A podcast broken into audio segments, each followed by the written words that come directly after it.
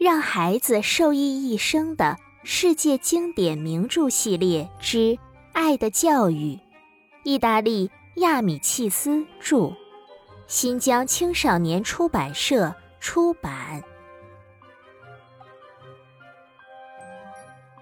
上一章，勇敢的加罗内保护了同学。接下来，我们一起收听第七章：住阁楼的人。十月二十八日，星期五。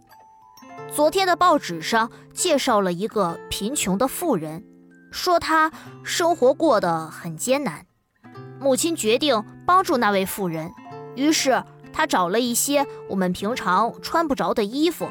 带着我和姐姐西尔维亚给他送去。我们按照报纸上写的地址来到一幢楼前，然后一直爬到最顶层的阁楼。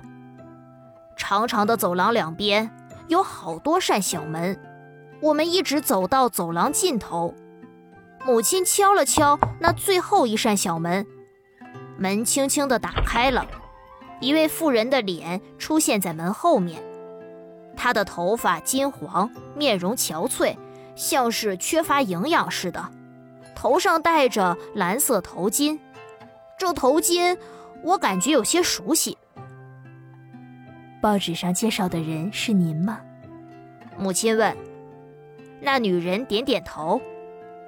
我给您带来几件衣服。哦，太谢谢您了，请进屋吧。妇人说着感谢的话，闪身把我们让进屋里。屋里光线很暗，空荡荡的，连一张桌子也没有。角落里有一个小孩跪在椅子前，背对着我们。地板上放着一只墨水瓶，那孩子在写字。椅子上铺着纸，我不禁好奇：屋里这么暗，他在写什么呢？我忽然觉得他的红头发和绒线衣很熟悉，心想：他难道是克罗西？再仔细一看，那孩子的胳膊上吊着根带子，他真的是克罗西。我刚要迈步过去，母亲拉住我，轻声说：“别过去，他也许不想看到你来向他施舍，尊重他的自尊心吧。”正在这时，克罗西转过头来，他对我笑了笑，露出白白的稀疏的牙齿。母亲推推我，示意我过去。我走过去拥抱克罗西，克罗西站起来拉住我的手，仍然嘻嘻的笑。看得出，我出现在他的家里让他非常高兴。孩子的父亲去美国六年了。我一个人带着他，可是最近我生病了，连菜也买不成了。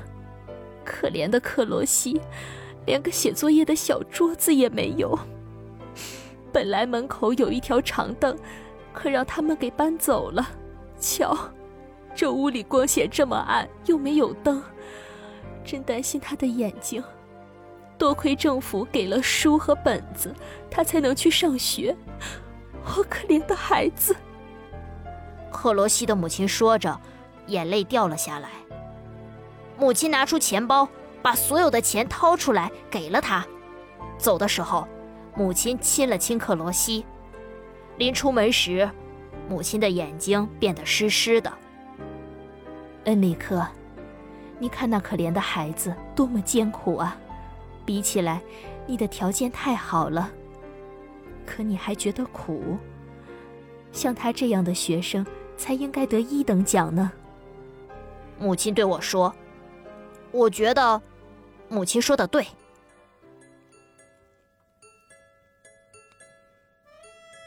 克罗西即便在艰苦的环境里也坚持着学习，这样的精神值得我们表扬。接下来我们要讲一位清扫工的故事。这个清扫工的身上发生了什么事呢？我们下一章继续吧。